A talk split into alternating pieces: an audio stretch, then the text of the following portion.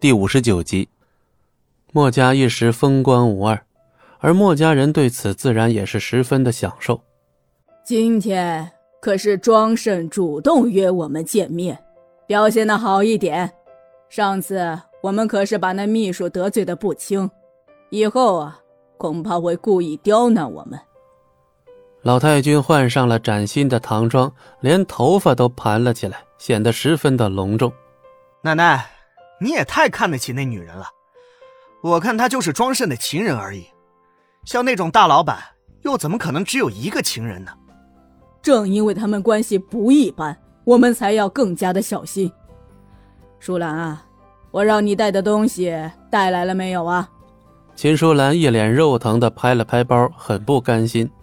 老太君，为了那小秘书，犯不着送上这么贵重的礼物吧？这本来是留给小鱼做嫁妆用的。嫁妆？什么嫁妆？难道是那条钻石项链？莫小军一听，脸色立刻就变了。不行，绝对不行！那条项链应该属于我，凭什么拿去送人啊？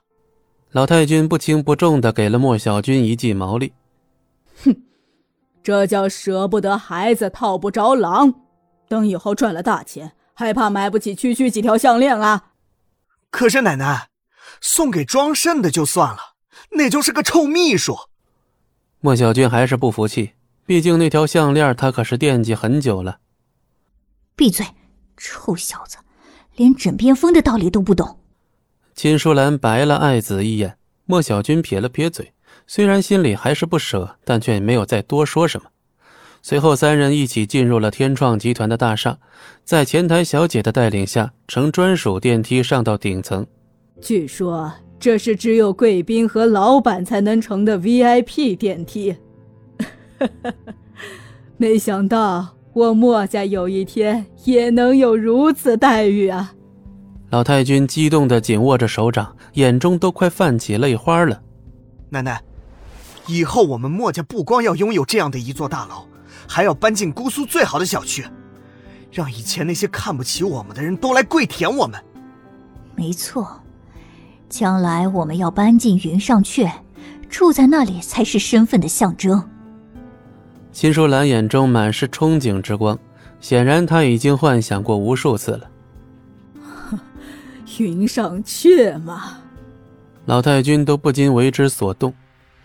姑苏所有的大大小小许多的别墅区，可真正最顶级的、象征绝对身份的，就只有一个地方，那便是云上阙。叮的一声，电梯声打断了三人美好的幻想。舒兰，待会儿一定要好好表现，否则我饶不了你。老太君放心，三位请在休息室稍等。还是那间休息室，不过情况已经完全不同了。没等多久，一道熟悉的倩影走了进来。哎呀，李秘书，好久不见！秦淑兰立刻热情的上去打招呼，只不过秦淑兰却是热脸贴了冷屁股。李芊芊并不领情，神色淡然的点了点头。秦淑兰脸上笑容一僵，心里虽然已经破口大骂，可表面上却还强行的挤出了一抹灿烂的笑容。李秘书，快请坐。您的气质还是这么好，真叫人羡慕啊！多谢夸奖。哎呀，像李秘书这么好的气质，如果配上一条项链，应该会更加出众吧？你想说什么？闻言，秦淑兰立刻从包里取出一只精致的盒子，在李芊芊的面前打开。只见一条闪亮的钻石项链正安静的躺在盒中。钻石闪耀的光芒足以勾动百分之九十女人的心。送礼，李芊芊看了秦淑兰一眼，却并没表现的有多激动。李芊芊随手拿起项链放在眼前打量了起来。我看这条项链和您的气质很配。